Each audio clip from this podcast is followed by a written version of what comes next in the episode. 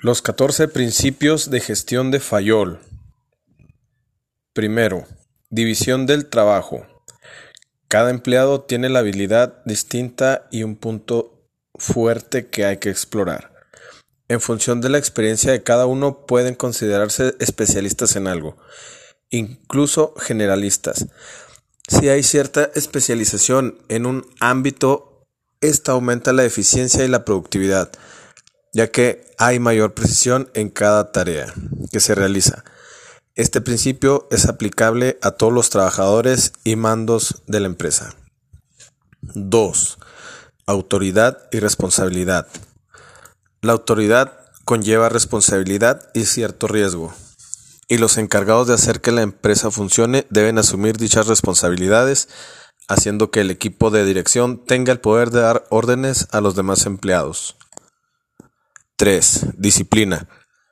La disciplina conlleva obediencia y respeto hacia los valores fundamentales. Una buena conducta y la creación de relaciones basadas en el respeto es la clave que sustenta una relación de calidad entre, entre todos los miembros de la organización, desde dirección a los mandos más bajos. 4. Unidad de mando. Se refiere a la importancia de que cada empleado recibe órdenes sobre las tareas que debe realizar de un único mando y que explique los resultados de cada faena a esa misma persona. Cuando se reciben órdenes de diferentes personas, esto puede llevar a la confusión y entrar en conflicto que están al mando de una sola persona. Puede ser evitables. Con la unidad de mando se pueden establecer responsabilidades y asociar errores de forma mucho más sencilla. 5. Unidad de dirección. Esta hace referencia al enfoque y a la unidad de las actividades, es decir, todas deben trabajar hacia un mismo objetivo, detallado específicamente en el plan de acción. Los que se encargan de la dirección son los máximos responsables del plan y tienen la función de supervisar la evolución de las tareas planificadas para cumplir los objetivos establecidos. En este caso cobra mucha importancia la disciplina y la organización de los equipos. 6. Subordinación del interés individual al general. En todo tipo de empresas existen diferentes clases de intereses ya que cada empleado tiene interés particular, pero nunca deben de prevalecer sobre el interés de la empresa. La estrategia y enfoque empresarial están enfocados hacia los objetivos de la entidad, y este principio debe ser respetado por todos los integrantes, sobre todo por la dirección. 7. Remuneración. Es importante contar con empleados que estén motivados y que sean totalmente productivos. La remuneración debe ser coherente y justa para todos, para que se sientan felices en sus trabajos y de esta forma aumente la productividad. Existen dos tipos de remuneración, la económica y la no económica. La segunda traza sobre promociones dentro de la empresa, premios, reconocer méritos y esfuerzos, entre otros reconocimientos. 8. Jerarquía. Fayol exige un respeto máximo a los mandos más altos, estableciendo así una línea muy clara de autoridad y jerarquía en la organización, pasando por todos los niveles de esta.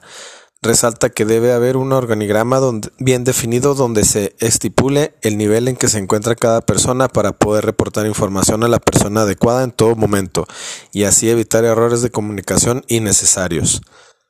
9. Centralización. La autoridad a la hora de tomar decisiones debe ser repartida de forma equilibrada y coherente, sobre todo las empresas grandes con mayor volumen de, negocio y personal.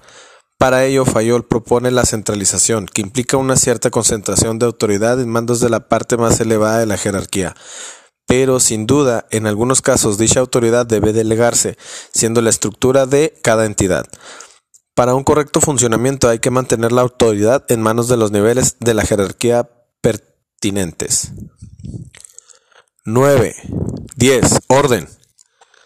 Cada empleado debe tener los medios y recursos necesarios para poder desarrollar de forma adecuada las funciones que se le han asignado. Además, cada uno debe ocupar el sitio de trabajo que sea más adecuado según sus puntos fuertes y capacidades y sobre todo en cada momento hay que mantener el orden a todos los niveles para poder garantizar un ambiente de trabajo óptimo y en buenas condiciones. 11. Equidad. Remarca que los trabajadores deben ser tratados en todo momento con equidad, amabilidad y por igual, independientemente de su función o procedencia. Cada uno debe estar en sitio correcto para él, para poder ofrecer el máximo rendimiento y contribuir de una a una mejora de resultados. Todos merecen ser tratados de forma justa e imparcial, sean o no subordinados. 12. Estabilidad. Este principio fundamental hace referencia a la importancia de la estabilidad del personal, es decir, la especialización. Remarca que una elevada rotación puede perjudicar un correcto funcionamiento de las tareas y reducir de forma notoria la seguridad que sienta la persona en el lugar de trabajo. Iniciativa 13. Incentiva de forma clara la importancia de la iniciativa de cada trabajador para realizar tareas, es decir, la flexibilidad y libertad para poder aportar valor en su puesto de trabajo.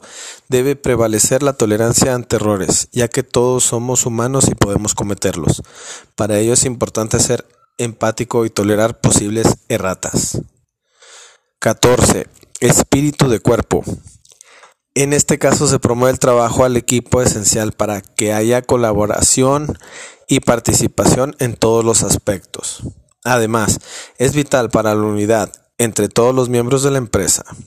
De esta forma, se contribuye a un buen desarrollo de la cultura empresarial y favorece en cierta medida a la confianza que puedan tener unos a otros.